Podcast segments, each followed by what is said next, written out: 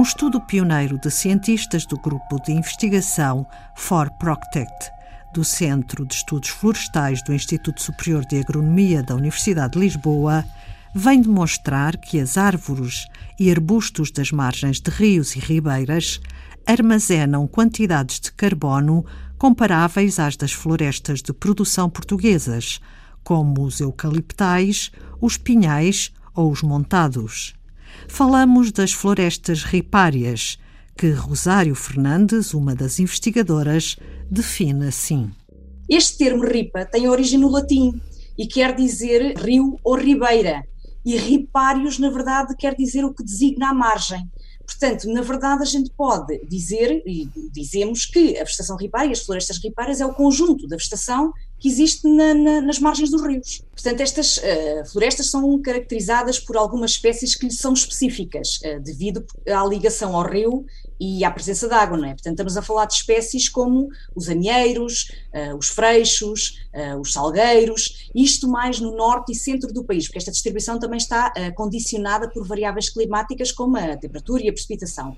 Enquanto que no sul do país, estas galerias ribeirinhas, estas florestas, têm um caráter mais esparso e são dominadas por espécies com um porte mais arbustivo. Em vez de serem árvores, são, são, são espécies com porte mais arbustivo. Por exemplo, os loendros, os tamujos e as tamargueiras. Portanto, há aqui uma diferenciação na composição florística e na estrutura destas espécies ao longo do nosso território. O trabalho foi realizado com o objetivo de quantificar os estoques de carbono das florestas ripárias localizadas na região de clima mediterrâneo quanto é que é armazenado de carbono nos diversos compartimentos destas florestas ripárias, ou seja, quanto é que as florestas armazenam não só no compartimento aéreo, ou seja, estamos a falar do tronco, dos ramos, eh, das folhas, mas também nos outros compartimentos, por exemplo, na folhada que existe à superfície do solo e uh, nas próprias camadas uh, de, uh, do solo. Portanto, nós pretendemos quantificar os estoques de carbono, em particular de duas espécies ripárias, que eram dominantes na nossa área de estudo, portanto, Sim. o amieiro uh, e o salgueiro. Estamos a falar neste caso do Salix salvifolia, ou seja, da borrazeira branca, que é um endemismo ibérico. No entanto, como nós também na galeria tínhamos uma zona que era invadida por acácias, acabámos também por quantificar o estoque armazenado por esta espécie, embora esta espécie, seja de ressalvar, é uma espécie invasora de origem australiana. O trabalho de campo foi feito num troço com 3 km da ribeira de Alcolobre, afluente do rio Tejo é uma galeria ribeirinha gerida desde 1983 pela empresa The Navigator Company, parceira informal na investigação e que permanece em bom estado de conservação, podendo ser usada como referência. Os investigadores recolheram dados através de uma combinação de métodos, explica Rosário Fernandes. Entre dados que foram recolhidos no campo portanto, dados, por exemplo, relativos ao tipo de árvore, por exemplo, a espécie, a dimensão das árvores, o número de árvores, a densidade dentro da parcela, mas combinamos estes dados de campo com dados de detecção remota, ou seja, dados provenientes de imagens que foram recolhidas por drones. Portanto, estas imagens são imagens uh, multispectrais, isto quer dizer que têm vários canais, várias bandas, têm neste caso quatro, portanto três na região do visível e uma na região do infravermelho próximo. Estas imagens têm uma resolução espacial enormíssima, portanto cada pixel representa 10 centímetros uh, de terreno.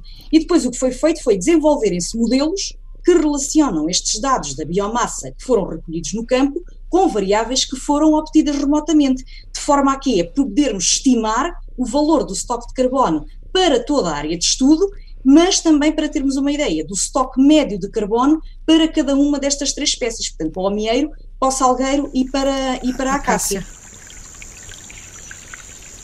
As áreas que estão dominadas pelos amieiros apresentam em média uh, um estoque de carbono de cerca de 162 toneladas por hectare. E isto, estes valores são considerados acima da média dos valores encontrados para outros sistemas de produção florestal mediterrâneos, como por exemplo os povoamentos de Pinheiro Manso e os montados de Sobre.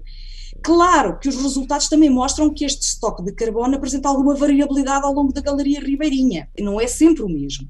E essa variabilidade depende não só da espécie é que lá está, mas depende também da densidade dos indivíduos, estão muitas árvores, estão poucas, da sua idade, do seu diâmetro, etc.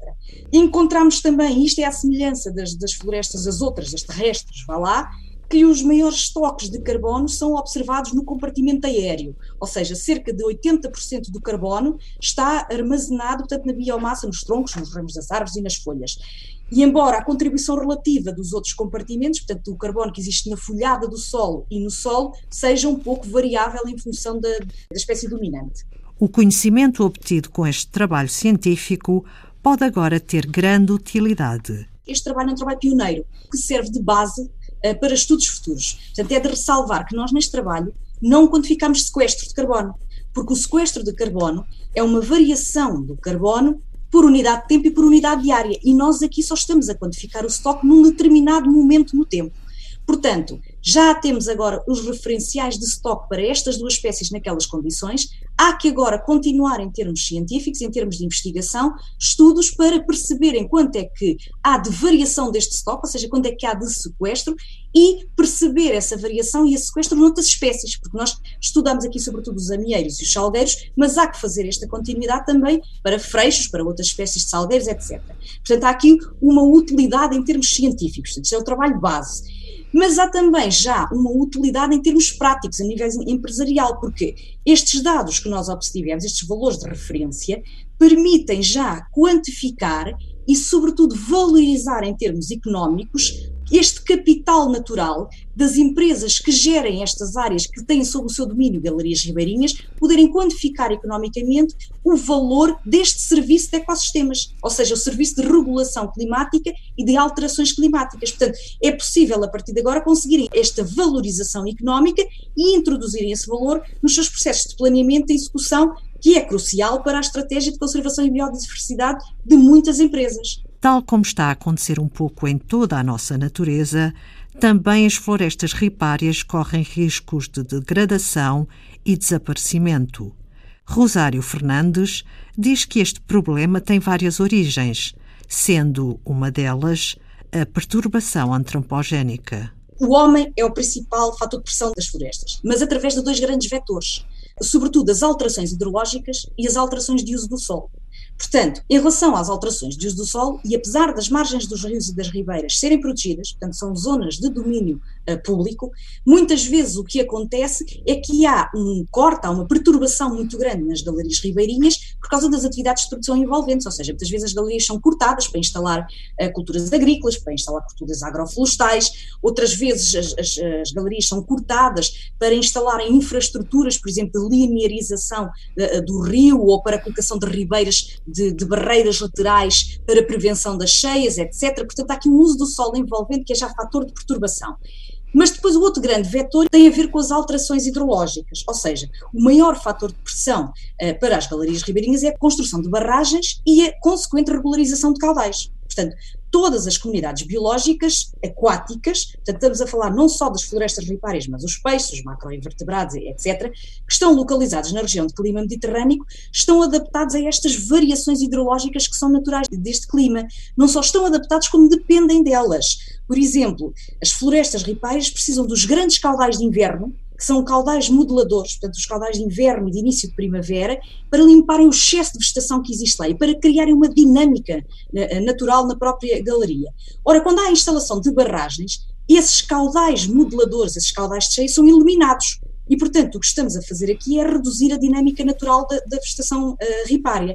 Claro que se a isto juntarmos às alterações climáticas, portanto, mais temperatura menos água no rio, proveniente eh, de uma redução da precipitação, estamos a aumentar, portanto, estamos aqui a acentuar estes fenómenos de perturbação antropogénica, ou seja, vai haver menos água à superfície, mas também vai haver menos água subterrânea, ou seja, há um rebaixamento do lençol freático. E, portanto, o que acontece é que muitas destas galerias ripárias têm também desaparecido devido a este efeito combinado de rebaixamento do lençol freático, menos água à superfície, menos água subterrânea, em conjunto com este uso do sol. Portanto, estas alterações, esta perturbação são combinadas, mas é certo que o fenómeno das alterações climáticas irá acentuar esta, esta pressão que existe sobre estes, estes sistemas. E as florestas ripárias têm as raízes uh, uh, num solo úmido ou mesmo na água, não é? Sim, sim. Portanto, dependem deste, deste aporte de água que provém do lençol freático. Portanto, se há um rebaixamento, elas podem simplesmente morrer por falta de água.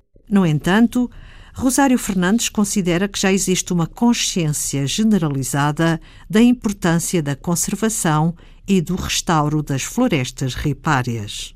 E esta consciência não é de agora. Nós já temos vários instrumentos políticos de proteção dos rios e das margens. Ou seja, estamos a falar, por exemplo, da Diretiva Quadro Água, da Diretiva Cheias, da Diretiva Habitat, que, Habitats que uh, reconhece os habitats ripários como habitats necessários para a proteção da biodiversidade e, portanto, são habitats para uh, proteção futura. Portanto, já existe aqui um conjunto de instrumentos que podemos usar.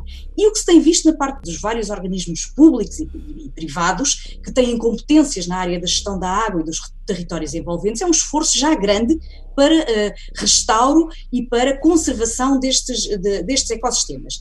Na minha opinião, talvez o que falta aqui é nós é fazermos um pouco aquilo que estamos a fazer aqui agora, ou seja, transpor o conhecimento que nós a nível científico temos sobre como é que o homem interage e como é que estes ecossistemas ripários respondem às várias pressões humanas a uma escala mais alargada, porque muitos uh, destes projetos de restauro e conservação têm um caráter muito local, ou seja, vamos reabilitar a Galeria Ribeirinha naquela zona, mas muitas vezes o problema não está naquela zona, está a montante, porque Sim. a gente não se pode esquecer que o rio é um sistema hierárquico. O que se passa ali depende do que vem de cima.